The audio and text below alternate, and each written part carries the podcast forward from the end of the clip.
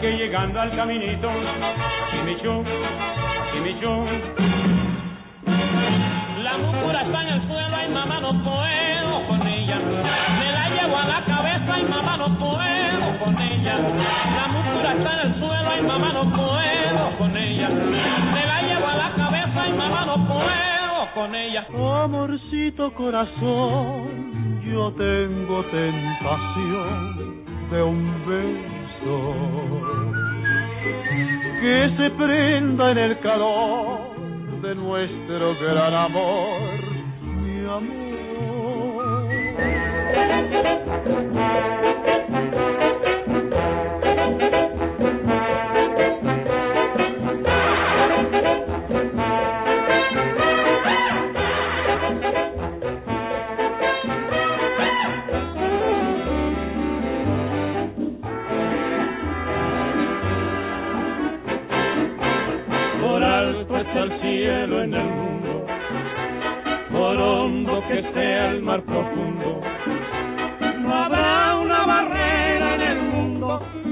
Amor profundo no rompa por ti. Amor.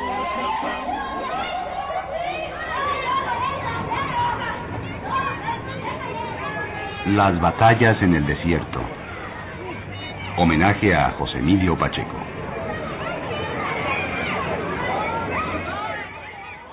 Obsesión.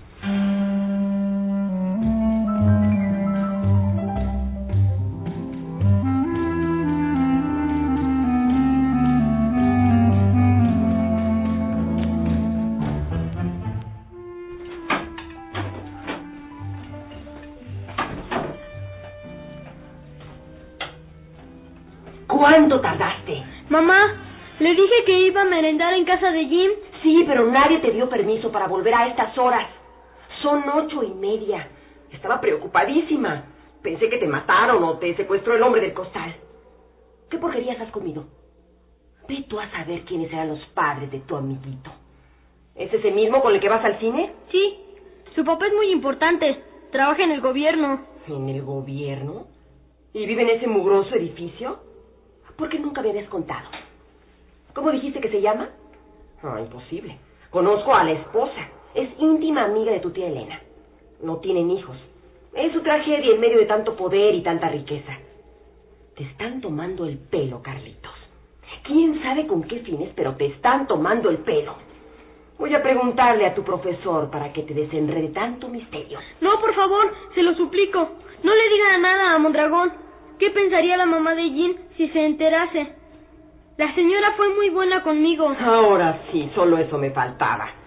¿Qué secreto te traes? Di la verdad. ¿No fuiste a casa de tal Jim? Finalmente convencí a mi madre. De todos modos, le quedó la sospecha de que algo extraño había ocurrido. Pasé un fin de semana muy triste.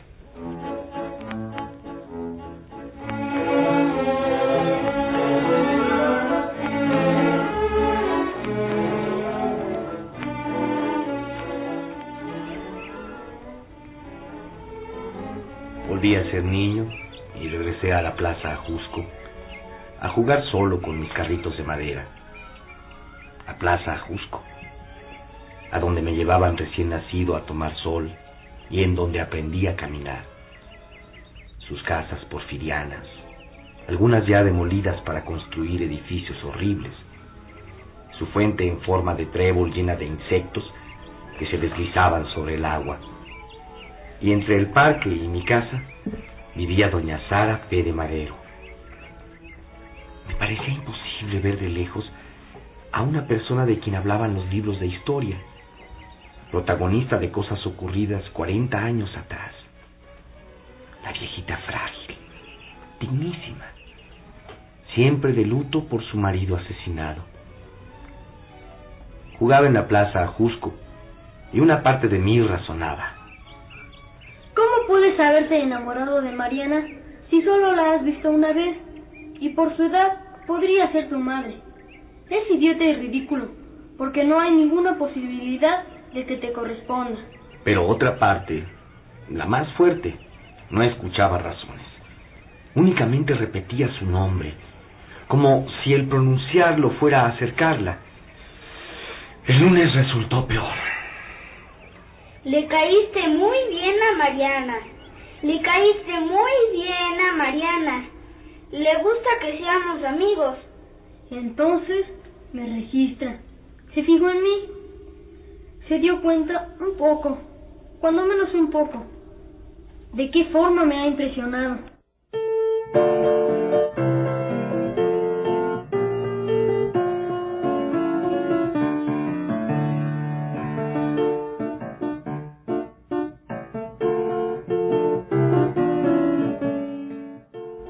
Durante semanas y semanas preguntaba por ella, oblicuamente, con cualquier pretexto, para que Jim no se extrañase.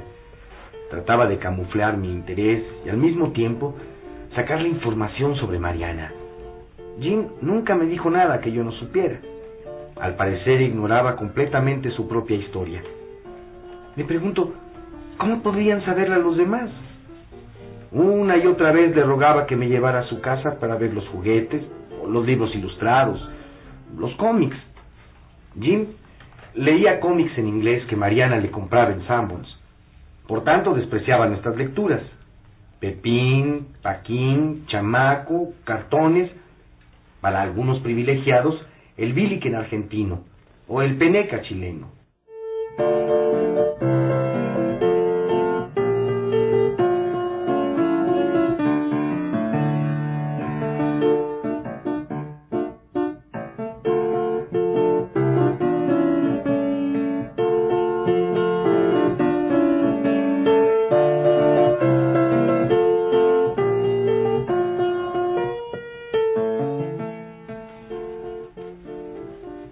Como siempre nos dejaban mucha tarea, solo podía ir los viernes a casa de Jim.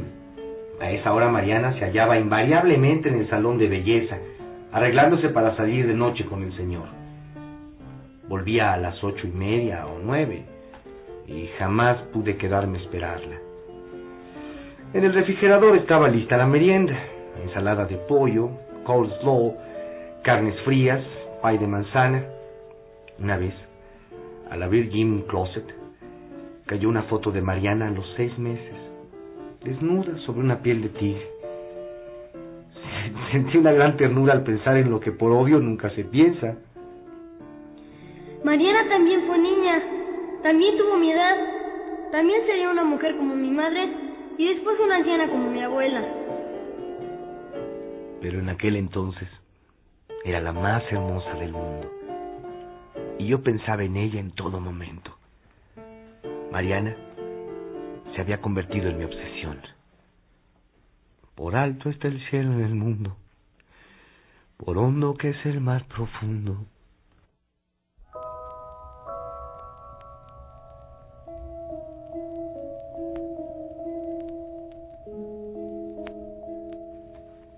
Hoy como nunca.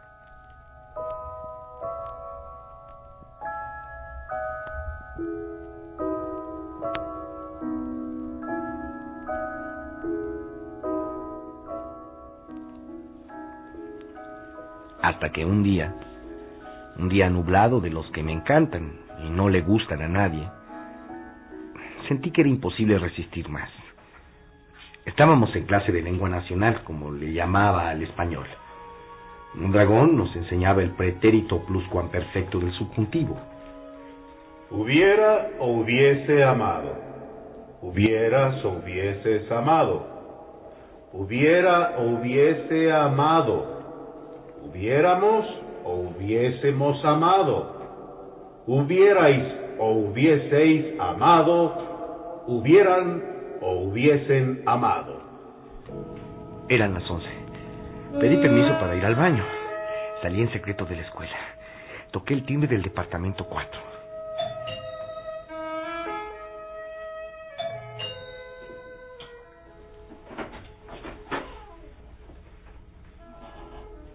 Al fin me abrió Mariana. Fresca, hermosísima, sin maquillaje. Llevaba un kimono de seda. Tenía en la mano un rastrillo como el de mi padre, pero en miniatura. Cuando llegué se estaba afeitando las axilas, las piernas. Por supuesto se asombró al verme. Carlos, ¿qué haces aquí? ¿Le ha pasado algo a Jim? No, no, señora. Jim está muy bien, no pasa nada.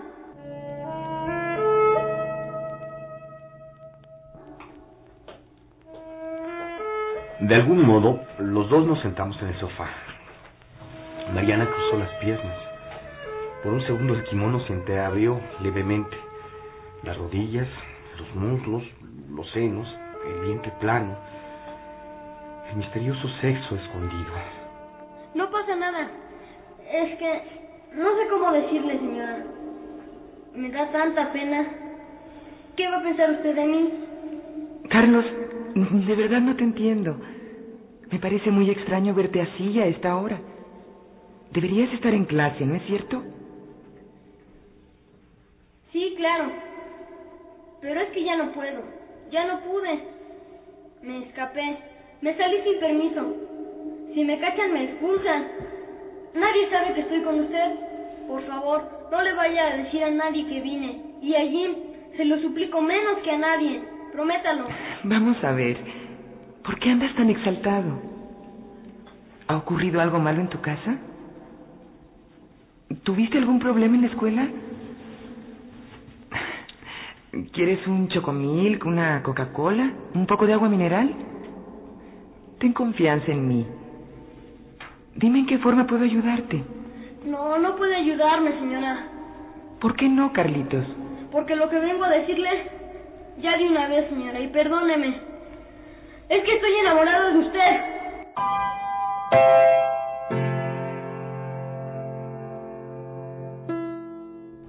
Pensé que iba a reírse, a gritar, estás loco, o bien, fuera de aquí, voy a acusarte con tus padres y con tu profesor. Temí todo esto, lo natural. Sin embargo, Mariana no se indignó, ni se burló. Se quedó mirándome tristísima. Me tomó la mano. Nunca voy a olvidar que me tomó la mano. Y me dijo, Te entiendo perfectamente. No sabes hasta qué punto. Ahora tú tienes que comprenderme y darte cuenta de que eres un niño como mi hijo. Y yo para ti soy una anciana. Acabo de cumplir 28 años. De modo que ni ahora ni nunca podrá haber nada entre nosotros. ¿Verdad que me entiendes? No quiero que sufras. Te esperan tantas cosas malas, pobrecito. Carlos, toma esto como algo divertido. Algo que cuando crezcas puedas recordar con una sonrisa, no con resentimiento. Vuelve a la casa con Jim y sigue tratándome como lo que soy, la madre de tu mejor amigo. No dejes de venir con Jim, como si nada hubiera ocurrido, para que se te pase el infatuation, perdón, el, em, el enamoramiento, y que no se convierta en un problema para ti, en un drama capaz de hacerte daño toda tu vida.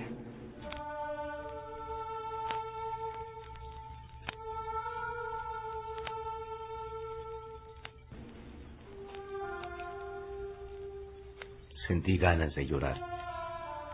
Me contuve y dije, Tiene razón, señora. Me doy cuenta de todo. Le agradezco mucho que se porte así. Discúlpeme. De todos modos tenía que decírselo. Me iba a morir si no se lo decía. No tengo nada que perdonarte, Carlos. Me gusta que seas honesto y enfrentes tus cosas. Por favor, no le cuente a Jim. No le diré. Pierde cuidado.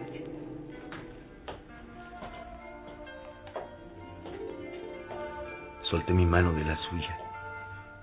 Me levanté para salir. Entonces, Mariana me retuvo. Antes de que te vayas, ¿puedo pedirte un favor? Déjame darte un beso. Y me dio un beso. Un beso rápido. No exactamente en los labios, sino en las comisuras. Un beso como el que recibía Jim antes de irse a la escuela. Estremecí. No la besé. No dije nada. Bajé corriendo las escaleras. En vez de regresar a clase, caminé hacia insurgentes. Después llegué en una confusión total a mi casa. Pretexté que estaba enfermo y quería acostarme.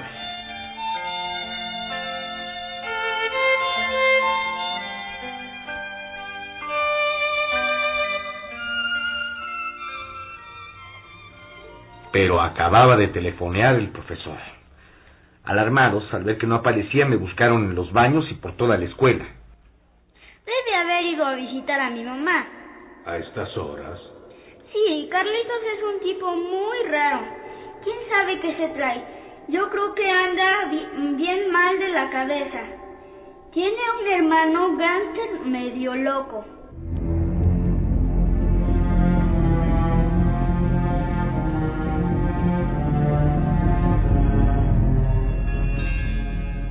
Mondragón y Jim fueron al departamento. Mariana confesó que yo había estado allí unos minutos porque el viernes anterior olvidé mi libro de historia. Y a Jim le dio rabia esta mentira. No sé cómo, pero vio claro todo y le explicó al profesor. Mondragón habló a la fábrica y a la casa para contar lo que yo había hecho, aunque Mariana lo negaba. Su negativa me volvió aún más sospechoso a los ojos de Jim, de Mondragón, de mis padres.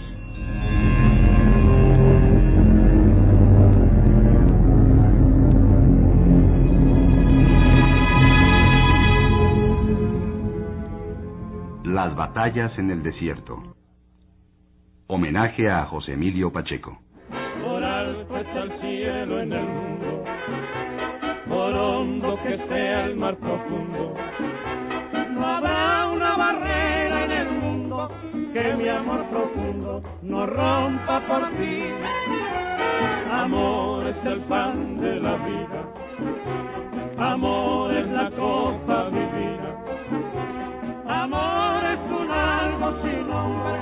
obsesiona al hombre por una mujer. Una producción de XEEP, Radio Educación. Realización radiofónica, Laura Elena Padrón.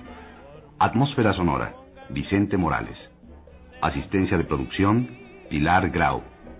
Apoyo técnico, Roberto Martínez Islas y Alejandro Ramírez. Adaptación y dirección, Emilio Bergengui.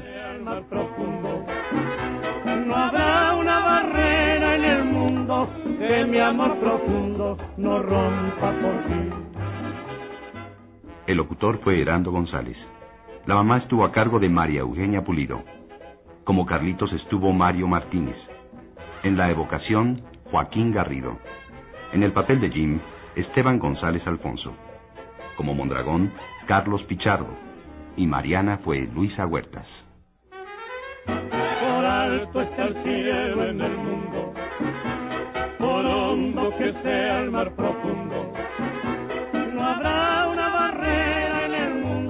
que mi amor profundo no rompa por ti. No rompa por ti.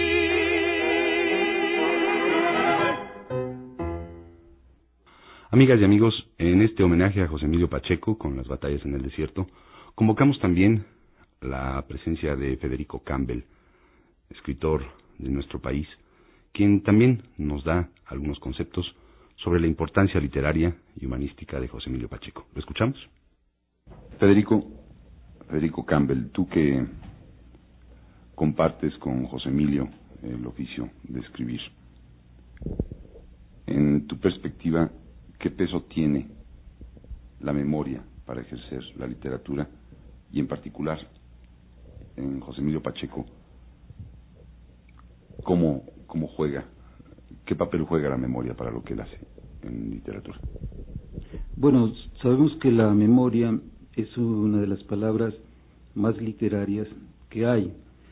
Justamente en la memoria se funda toda la narrativa de Marcel Proust, por ejemplo, o todos los juegos de personajes que comparecen en las obras de Luigi Pirandello. Y lo mismo en Borges, la memoria es un dispositivo con el que trastoca la realidad y sobre todo la realidad pretérita y la manera en que cada uno la recordamos de diferente manera. Lo mismo, la memoria es mm, muy importante en el teatro de Harold Pinter. En José Emilio Pacheco, la memoria aparece como tema, como pérdida de un territorio de la infancia y de la felicidad primera más o menos perdido e irrecuperable. Sin embargo,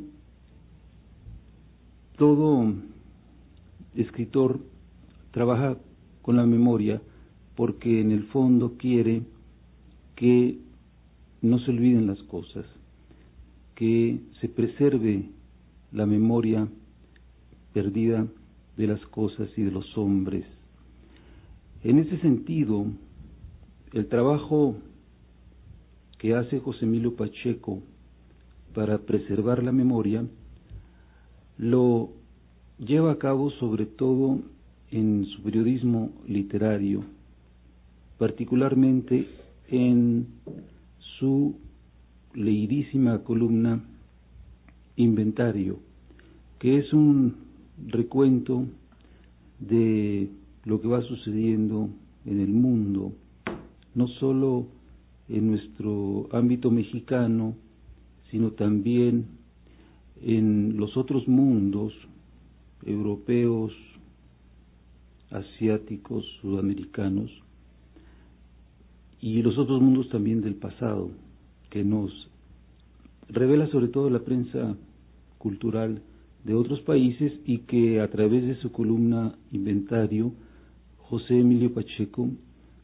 ha tratado de compartir con nosotros, traduciendo párrafos, reproduciendo frases de algunos personajes, pues, porque estas columnas de José Emilio se iniciaron como lectura de prensa extranjera en los años sesentas, en una columna suya que tenía, por ejemplo, en la revista de la Universidad de México, me parece, que dirigía entonces Jaime García Terrés, y que reproducía un título de Alfonso Reyes, Simpatías y Diferencias, ¿verdad?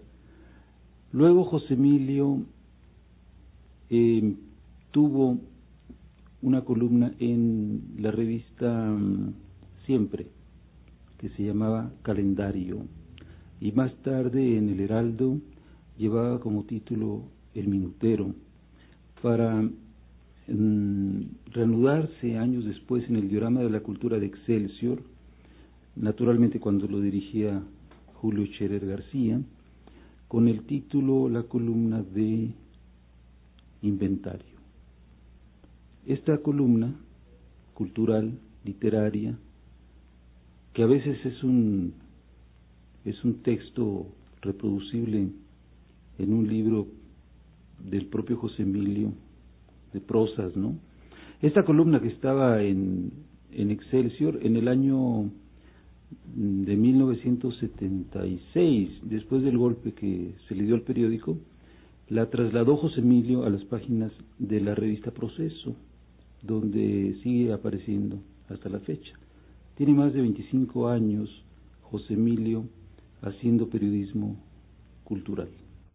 En este momento está él inmerso en una novela, en cierto modo histórica, y aquí tenemos de nuevo el papel de la memoria, trabajando en, en la elaboración literaria, ¿no? en la, en la cocina propia del escritor. Está metido ahora José Emilio en una novela sobre, iba a decir sobre la Revolución Mexicana, pero no es precisamente sobre eso, sino sobre ciertos personajes de la Revolución Mexicana que accedieron al poder y que eh, y de los cuales se contaban historias en la mesa de familia de José Emilio cuando era niño porque su padre eh, fue, fue militar.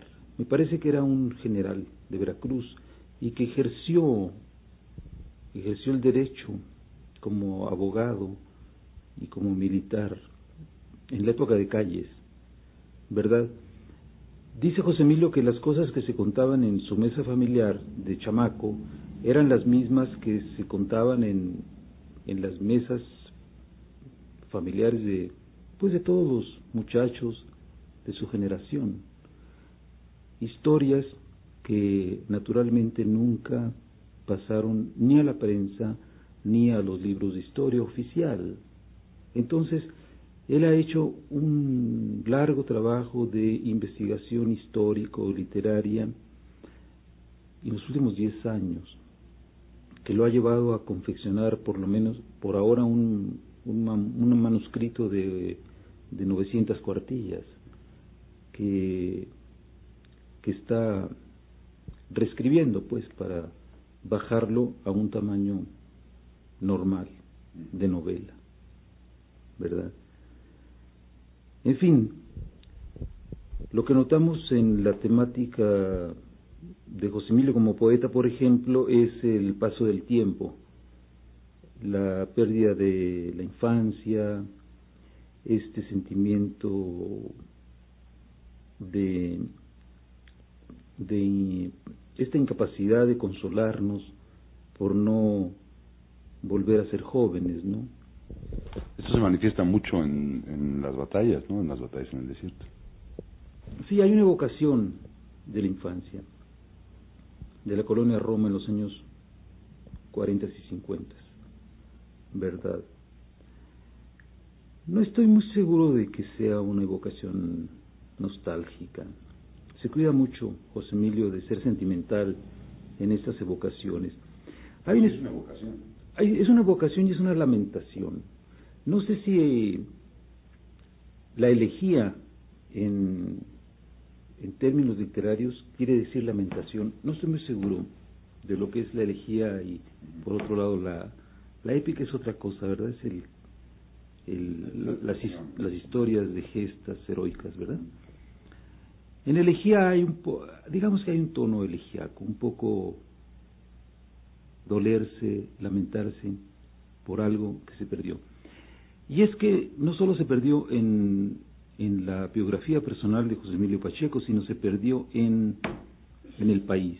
México, a lo largo de los años, ha ido perdiendo parte de su rostro, aquellos rasgos que le eran más personales, más nacionales, más propios.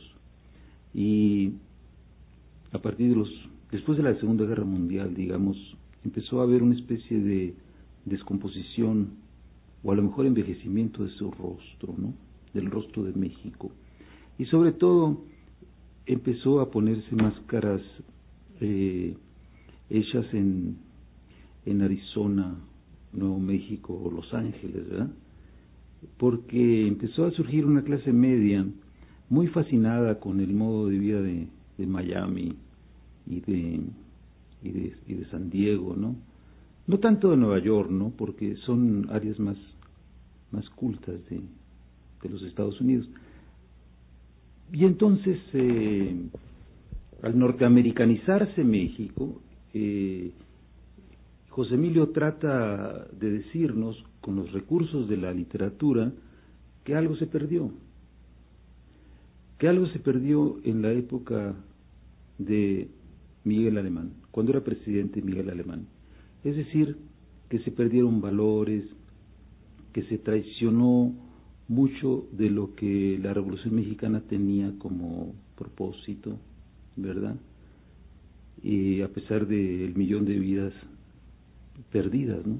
A pesar del, millón de muertos que hubo durante la fase armada, ¿verdad?